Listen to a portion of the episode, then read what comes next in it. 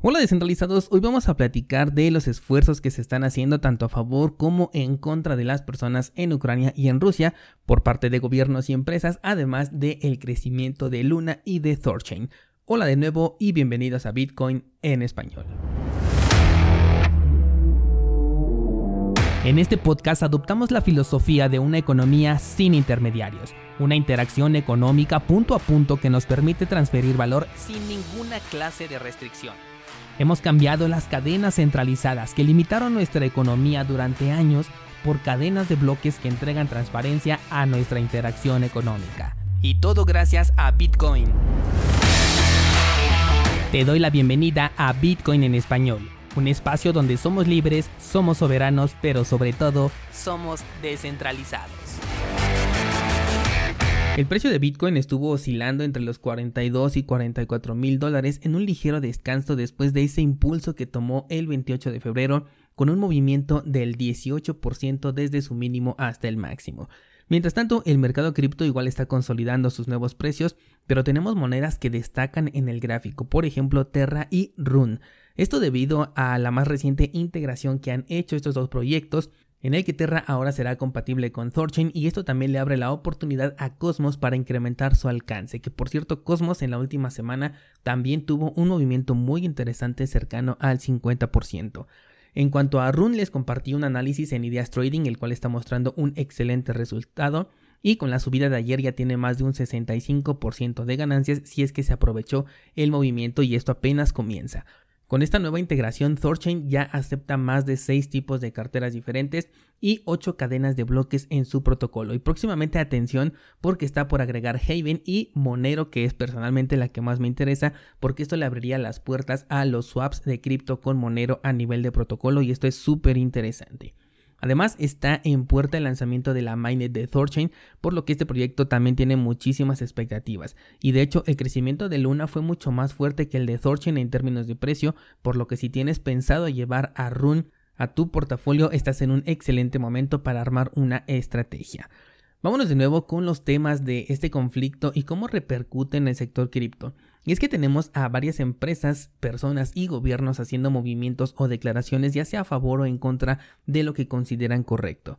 Por un lado tenemos a Local Bitcoins, uno de los intercambios peer-to-peer más populares del sector cripto, el cual ha eliminado las comisiones por compra y venta de Bitcoin específicamente en Ucrania.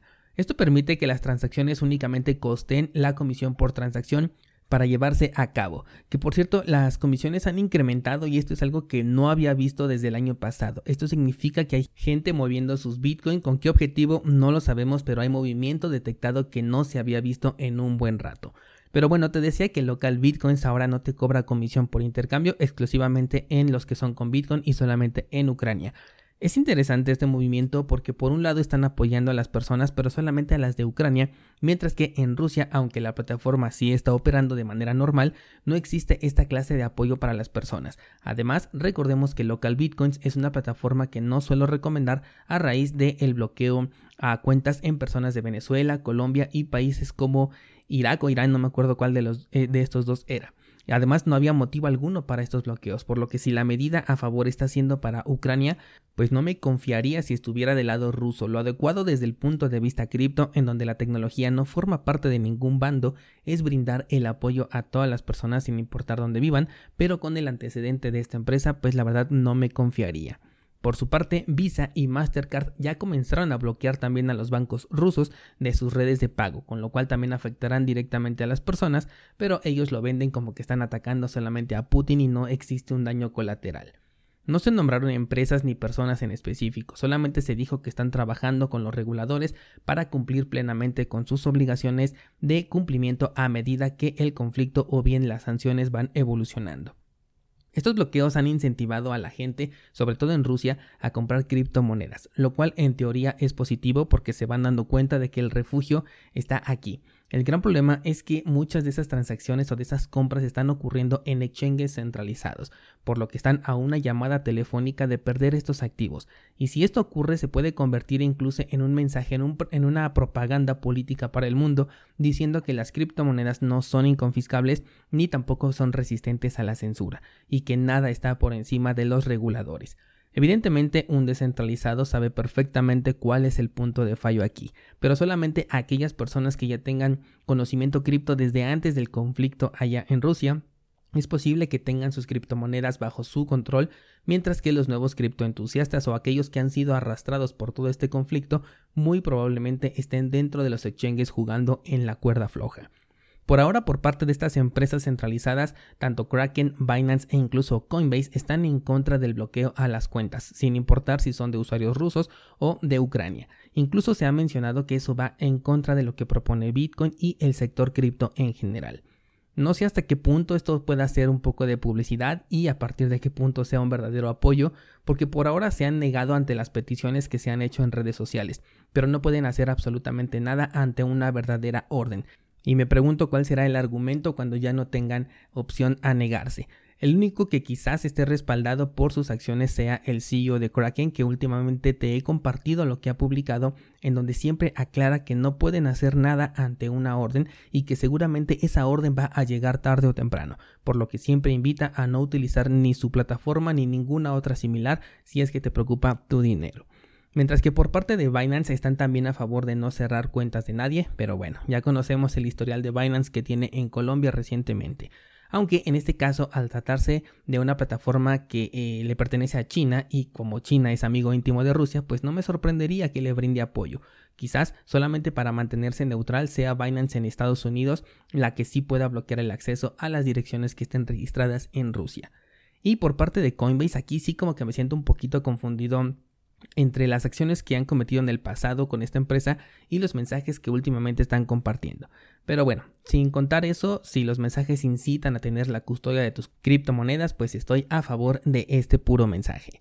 Otro que aprovechó la ocasión para hacerse publicidad fue Gavin Wood, que consiguió que Ucrania publicara una dirección de Polkadot. Ayer te lo comentaba, insinuó en Twitter que si eh, colocaban una dirección de Polkadot, él iba a donar una cantidad y así fue, donó casi 6 millones de dólares en su criptomoneda.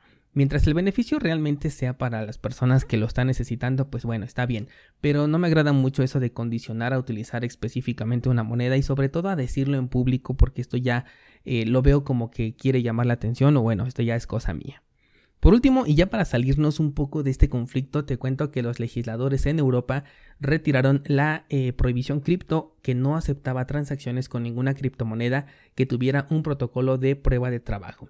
Ya se había planteado esta prohibición en el territorio en el que toda transacción que esté realizada con criptomonedas estuvieran prohibidas siempre que su protocolo fuera la prueba de trabajo. Evidentemente esto por el gran consumo energético que se utiliza siempre como argumento en contra de Bitcoin, ya que esta prohibición volvería ilegal las transacciones con Bitcoin, Ethereum y algunas otras criptomonedas que trabajan bajo la prueba de trabajo. Y de hecho este es uno de los argumentos que ha utilizado Ethereum para eh, su migración a lo que se le conocía como Ethereum 2.0, que ahora ya no me acuerdo bien cómo se va a llamar. Pero el punto es que se está alineando a las solicitudes de los reguladores para que su criptomoneda pues sea como que todavía más aceptada y eso es otro de los puntos que a mí pues no, no me gusta mucho de esta criptomoneda, ¿no? Sabes perfectamente que no soy muy fan de Ethereum, y en algunas ocasiones han utilizado justamente este argumento de que eh, las regulaciones pueden llegar a afectar a la prueba de trabajo como bandera para respaldar su eh, transición.